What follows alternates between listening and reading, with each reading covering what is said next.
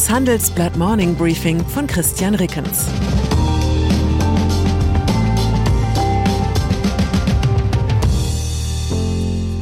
Guten Morgen allerseits.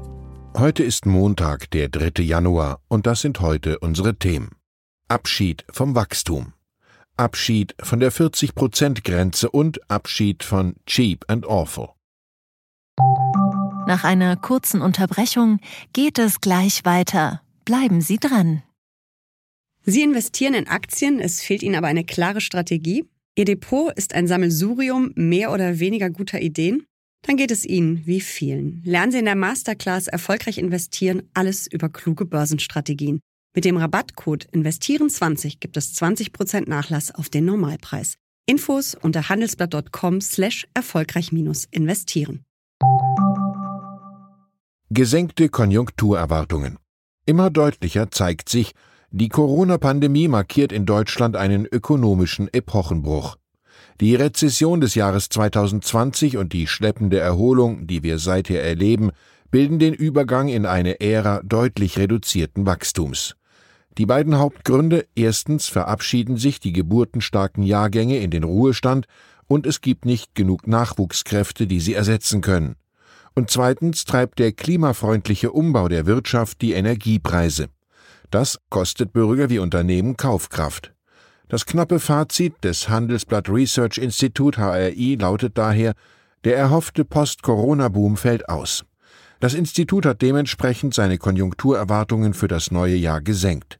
Die HRI-Ökonomen gehen jetzt für 2022 von 3,4 Prozent Wirtschaftswachstum in Deutschland aus, das sind 0,3 Prozent weniger als in der Prognose vom September. 2023 dürfte die Wirtschaft dann um 2,3 Prozent zulegen. Damit liegt das HRI einmal mehr am unteren Rand des Prognosespektrums.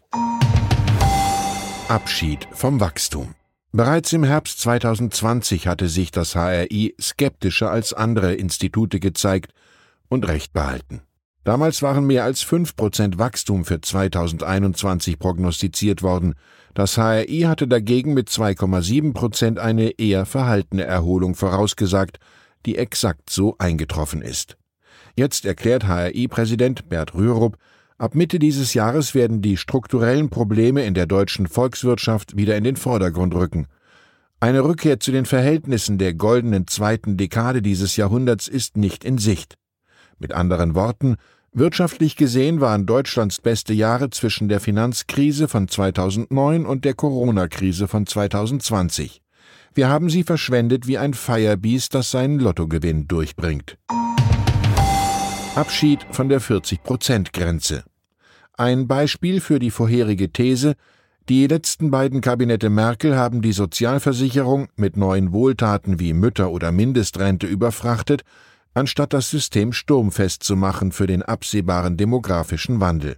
Jetzt zeigt sich, die von der Bundesregierung propagierte Obergrenze von 40 Prozent des Bruttolohns bei den Sozialversicherungsbeiträgen wird fallen.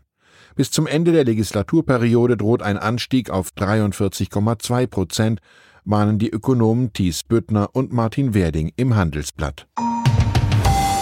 Steigende Energiekosten. Ähnlich saumselig hat Deutschland in der Energiepolitik agiert. Jetzt müssen wir in wenigen Jahren an Dekarbonisierung nachholen, was in den goldenen Jahren vertrödelt worden ist.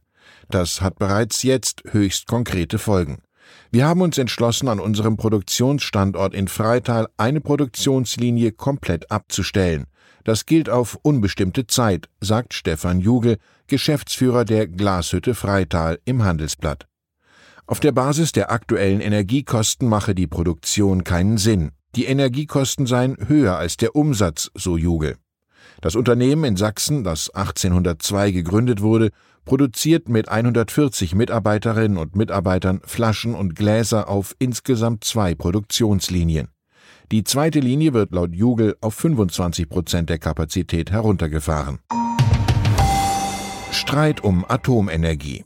Kleiner Trost für Deutschland. Sollte unsere Dekarbonisierungsstrategie aus dem Ruder laufen, werden wir zur Not immer noch Atomstrom von unseren französischen Freunden importieren können und uns vermutlich weiterhin über deren Vorliebe für Kernkraft aufregen.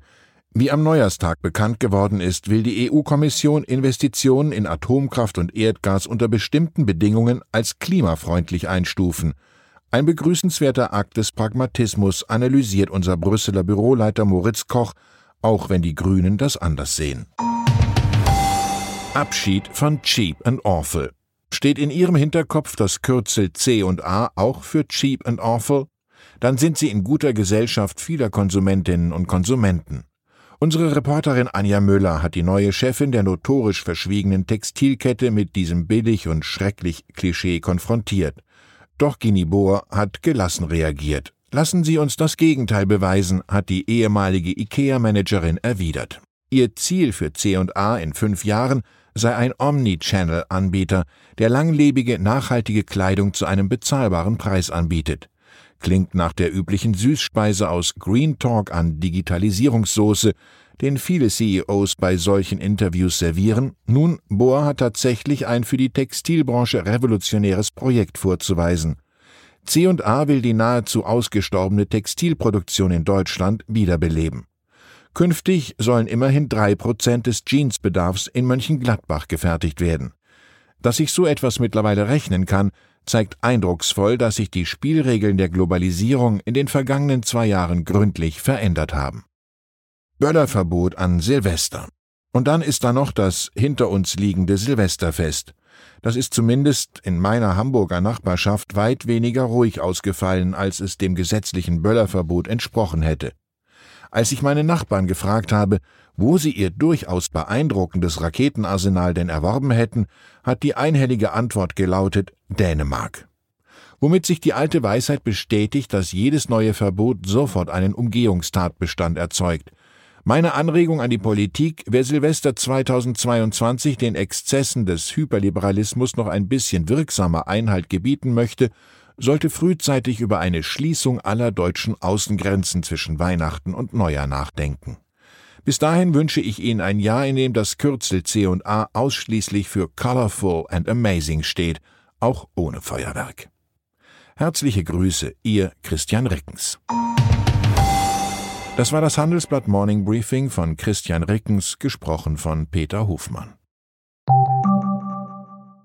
Die Welt steht vor gewaltigen Herausforderungen. Zum einen die Energiewende voranzutreiben und gleichzeitig den Klimawandel einzudämmen. Und auch der Energieträger Wasserstoff gewinnt weltweit immer mehr an Bedeutung. Doch wie geht es weiter? Erfahren Sie mehr auf dem Handelsblatt Wasserstoffgipfel 2024 am 12. und 13. Juni in Essen. Infos unter handelsblatt-wasserstoffgipfel.de. Mit dem Vorteilscode Wasserstoff 2024 erhalten Sie einen Rabatt von 15% auf die Tickets.